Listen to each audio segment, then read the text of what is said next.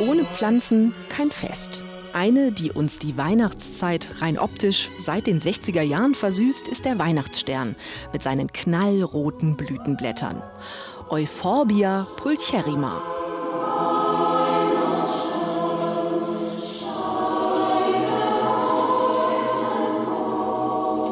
Der Weihnachtsstern steigt empor.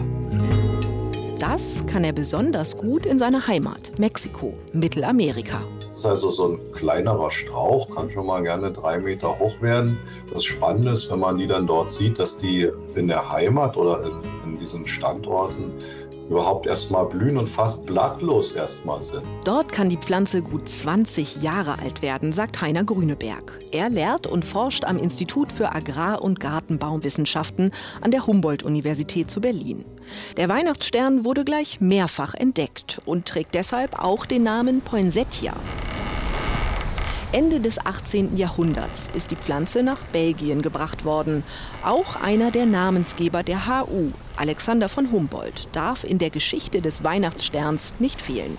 Dem war das Wolfsmilchgewächs auf seiner Forschungsreise aufgefallen. Denn der hatte auch auf seiner Südamerika-Reise Weihnachtsstern-Herbarmaterial mitgebracht. Das wurde zwar gar nicht so groß in seinen vielen, vielen Aufzeichnungen beschrieben, aber in dem botanischen Museum, da liegt halt tatsächlich ein Herbarbeleg eines Weihnachtssternes. Also auch er hat dann die Pflanze da gesehen und garantiert als hervorragend dekorativ empfunden und deswegen mitgenommen. Inzwischen ist der Weihnachtsstern in der Adventszeit längst weiter verbreitet als Primeln oder Begonien. Zu Hochzeiten wurden in Deutschland mehr als 25 Millionen Weihnachtssterne produziert. Inzwischen sind es nur noch 17 Millionen. Und das ist kein einfaches Produkt. Ein Weihnachtsstern, was wir jetzt so sehen, ganz viel Forschung und Hightech steckt da drin in der Kultivierung und vorab auch in der Entstehung solcher Sorten. Da ist ganz, ganz viel Know-how drin. Das sieht man vielleicht so gar nicht. Forschende haben aus der einstigen Schnittblume längst eine verzweigte Topfpflanze in zig Farben kultiviert. Außerdem ist der Weihnachtsstern bei uns im Wohnzimmer keine drei Meter hoch. Heiner Grüneberg hat dafür eine Rüttelmethode entwickelt. Ein Tisch mit Rüttelmechanismus schüttelt die jungen Pflanzen, stresst sie damit und hemmt das Wachstum. Auch kühle Temperaturen in den Morgenstunden könnten dabei helfen. Wer seinen Weihnachtsstern auch weit nach dem Fest zum Blühen bringen will, muss ihm übrigens mehrere Monate kurze Tage vorgaukeln. Zum Beispiel mit einem Karton. Oh, by gosh, by golly. It's time for mistletoe and holly. Mistletoe, die Mistel, dient als weihnachtlicher Glücksbringer. Das geht auf die nordische Mythologie zurück. Die Misteln sieht man in der Adventszeit nicht nur in den USA, sondern auch bei uns. Misteln vom Baum möcht jeder holen, die sie's zu Weihnachten braucht. Bei Dirk Ehlert kommt beim Anblick der Misteln definitiv keine Weihnachtsstimmung auf. Er ist Wildtier- und Umweltreferent der Berliner Senatsumweltverwaltung. Am Ufer der Spree in Berlin-Mitte blickt er besorgt auf die umliegenden Bäume. Jetzt im Winter, wenn alles kahl ist, sieht man sehr schön auch von weitem da vorne die Mistel in der Robinie. Das ist übrigens eine der vielen Arten, die besonders betroffen ist von diesen sogenannten Halbschmarotzern. Die Halbschmarotzer hängen wie Blätterkugeln in den kahlen Baumkronen. Überall in der Stadt macht sich die Mistel inzwischen breit. Die Zahl der Misteln, dieser Halbschmarotzer, hat in Berlin enorm zugenommen. Wir wissen aus den letzten 30 Jahren, aus ein paar Versuchsflächen, also Monitoringsflächen, dass die Anzahl der Misteln von 4% in Ende der 80er Jahren auf fast 40% 2019 gestiegen ist. Für den Naturkenner Ehlert ist das ein deutliches Zeichen dafür, wie es um die Bäume bestellt ist. Die überwiegende Zahl der Berliner Stadtbäume ist gestresst. Nicht nur, weil es höhere Temperaturen im Sommer gibt, sondern vor allem, weil die Strahlungsintensität zugenommen hat. Viel weniger Regen fällt und darüber hinaus mehr Stürme sind und auch natürlich Salze am Boden, zum Beispiel durch Streusalzbildung, Hundeurin, Bodenverdichtung, Wurzelverletzungen und Schnittmaßnahmen am Baum zu weiteren Verletzungen und auch Schwächungen der Bäume führt. Sie haben also wenig Kraft, sich gegen die Mistel zu wehren. Dabei ist sie keine per se schlechte Pflanze, erklärt Susanne Wicke von der Humboldt-Universität. Wicke ist Professorin für systematische Botanik und Biodiversität und leitet das Spätarboretum, die Sammlung lebender Gehölze. Im Gewächshaus erklärt die Forscherin, wie sich die Mistel mit ihrem Saugorgan, dem Haustorium, an den Baum koppelt. Das heißt, es ist wie ein kleiner Fuß, der in eine andere Pflanze hineinwächst. Und was innerhalb dieses Organs passiert, ist, dass sich die Leitbündel, also die Elemente der Pflanze, die für den Nährstoff und den Wassertransport zuständig sind, sich mit den Leitelementen einer anderen Pflanze verbinden. So holt sich die Mistel, was sie braucht, ist aber auch selbst noch in der Lage, ein wenig Photosynthese zu betreiben. Mit ihren klebrigen Beeren versorgt die Pflanze dann zum Beispiel Vögel. Einige bleiben im Gefieder hängen und landen so auf dem nächsten Baum. Das heißt, die Mistel ist also nicht nur Schädling, die Mistel ist auch eine ganz wichtige Pflanze in einem Ökosystem. Sie bietet also nicht nur Futter, für Vögel beispielsweise. Dadurch, dass diese Mistelbüsche ja doch sehr dicht wachsen, können sie durchaus auch eine Schutzfunktion für die Vögel bzw. für andere Organismen haben. Außerdem, sagt Wicke, tragen Schmarotzer zur Artenvielfalt bei. Einige von ihnen seien möglicherweise schon vor 90 Millionen Jahren erstmals aufgetreten. Die rasche Ausbreitung einiger Arten sei aber gerade für die Landwirtschaft ein Problem. Also hier haben wir jetzt ein eine Schmarotzerpflanze aus Asien, die sogenannte Erginetia indica, die auch landwirtschaftlich problematisch ist. In einigen Gebieten Asiens kann sie durchaus Reis befallen und dort auch für Ernteeinbußen sorgen. Insbesondere Monokulturen entpuppen sich für Schmarotzerpflanzen als Schlaraffenland. Am Spreeufer nimmt Dirk Ehlert weiter besorgt die Baumkronen in den Blick. Für ihn sind die nestartigen Kugeln letztlich ein Indikator dafür, wie sehr die Bäume unter den klimatischen Bedingungen leiden. Die Mistel ist nur eine von vielen Anzeigen dafür, dass sich da was verändert hat. Und so wird sich die Mistel voraussichtlich auch nach Weihnachten weiter ausbreiten. Zum Beispiel auf den Robinien, Pappeln, Linden oder Walnussbäumen.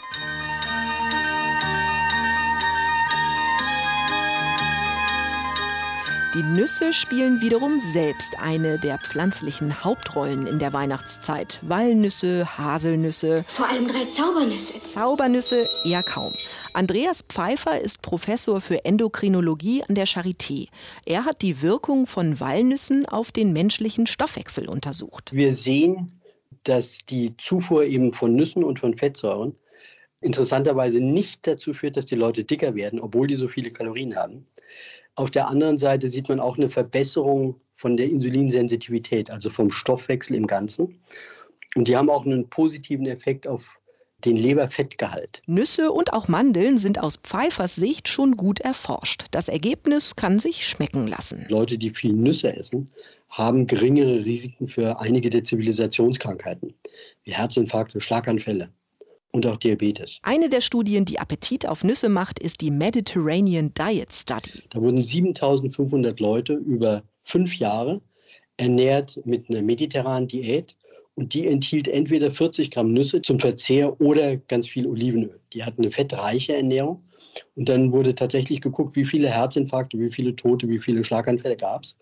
Und da haben sowohl die Leute mit den Nüssen wie auch die mit dem Olivenöl und einer mediterranen Ernährung weniger Herzinfarkte gehabt. Dass die Nüsse so gesund seien, liege an ihrer günstigen Zusammensetzung. Sie enthalten vor allem mehrfach ungesättigte Fettsäuren.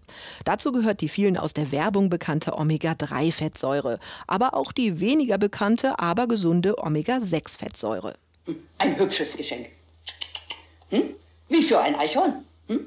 Man kann also nicht nur an Weihnachten mit gutem Gewissen zugreifen. Also gut, ich mach's. Einen kleinen Dämpfer gibt es aber doch. Nussallergien haben in den vergangenen Jahrzehnten zugenommen. Es ist so, dass allergische Erkrankungen ja in den letzten 50 Jahren zugenommen haben, auch die Allergien über die Pollen Und somit haben wir natürlich auch eine Zunahme, in dem Fall jetzt der pollenassoziierten Nahrungsmittelallergien. Sagt Magitta Worm. Die Professorin leitet in der Hautklinik der Charité die Abteilung für Allergologie und Immunologie. Sie erklärt, dass die Nussallergie, die mit der Pollenallergie im Zusammenhang steht, sich meist im frühen Erwachsenenalter bemerkbar mache. Es gibt aber auch eine andere Allergie, die vor allem im Kindesalter auftrete, eine sogenannte Soforttypallergie. In den Nüssen gibt es eben unterschiedliche Eiweißstrukturen, die diese allergischen Reaktionen auslösen können. Und bei den Allergien von, von Jüngeren sind es die sogenannten Speicherproteine, die diese eben auch potenziell schweren Reaktionen auslösen können. Hier könnte eine orale Immuntherapie helfen. Das heißt, unter Aufsicht werden kleine Mengen von Erdnüssen in Kapselform eingenommen. Diese Menge wird peu à peu gesteigert. Zum Schluss können Betroffene dann zwei, drei Erdnüsse vertragen. Die gehören streng genommen zu den Hülsenfrüchten, landen zu Weihnachten aber trotzdem mit den Haselnüssen und Walnüssen in einer Schale. Und dann ist da natürlich noch der King unter den weihnachtlichen Pflanzen tanzen. O Tannenbaum, o Tannenbaum, wie grün sind deine Blätter. O Tannenbaum. Der erste Weihnachtsbaum der Saison wurde auf dem Werderaner Tannenhof schon im November medienwirksam gefällt. Baum fällt! Mal, der Baum fällt! Oh! Trotz des Rummels hat Gerald May Zeit für einen Rundgang auf seiner Plantage. Der führt vorbei an zehnjährigen mannshohen Nordmann-Tannen. Wir, wir kämpfen uns jetzt mal hier ein bisschen durchs Unkraut. Das eine oder andere steht da schon, aber man kommt natürlich bequem an die Bäume ran. Mais Eltern haben noch im kleinen Stil Weihnachtsbäume angepflanzt. Inzwischen wachsen sie hier auf 70 Hektar.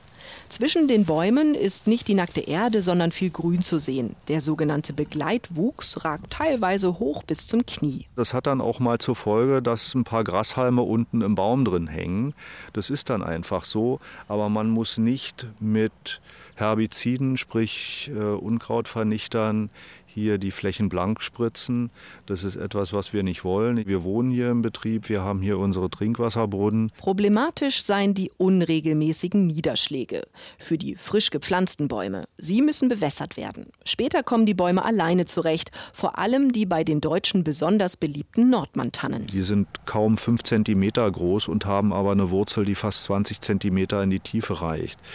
Das ist vom Spross-Wurzel-Verhältnis eine super Entwicklung und das ist der Wuchs der Nordmontana die für diese Verhältnisse, das, was wir jetzt ansprechen, mit den langen Trockenperioden recht gut ausgerüstet ist. Mit dem Favoriten unter den Weihnachtsbäumen kennt sich auch Peter Sparthelf gut aus. Er ist Professor für angewandten Waldbau an der Hochschule für nachhaltige Entwicklung Eberswalde. Die Nordmannstanne selbst übrigens kommt aus dem Kaukasus und aus Kleinasien hat dort ein relativ kleineres Verbreitungsgebiet und wurde schon im 19. Jahrhundert auch hier in Mitteleuropa eingeführt. Wie so viele exotische Baumarten.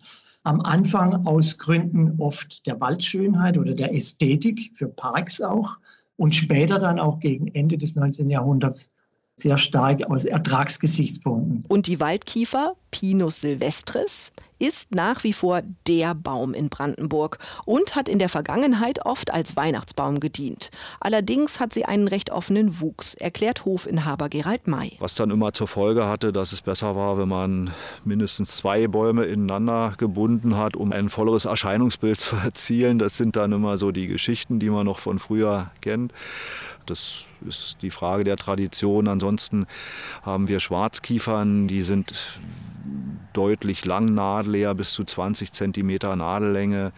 Wir haben Bergkiefern, die sind etwas enger und dichter im Wuchs, auch mit einer schönen Nadellänge. Maisbäume tragen inzwischen das Naturbaumsiegel des Verbands Natürlicher Weihnachtsbaum. Dafür musste sein Betrieb bestimmte Kriterien erfüllen. Für mehr Blühstreifen sorgen, die Artenvielfalt fördern, zum Beispiel durch eine Zusammenarbeit mit Imkern, Treibhausgase reduzieren und Chemikalien verantwortungsvoll einsetzen und einiges mehr.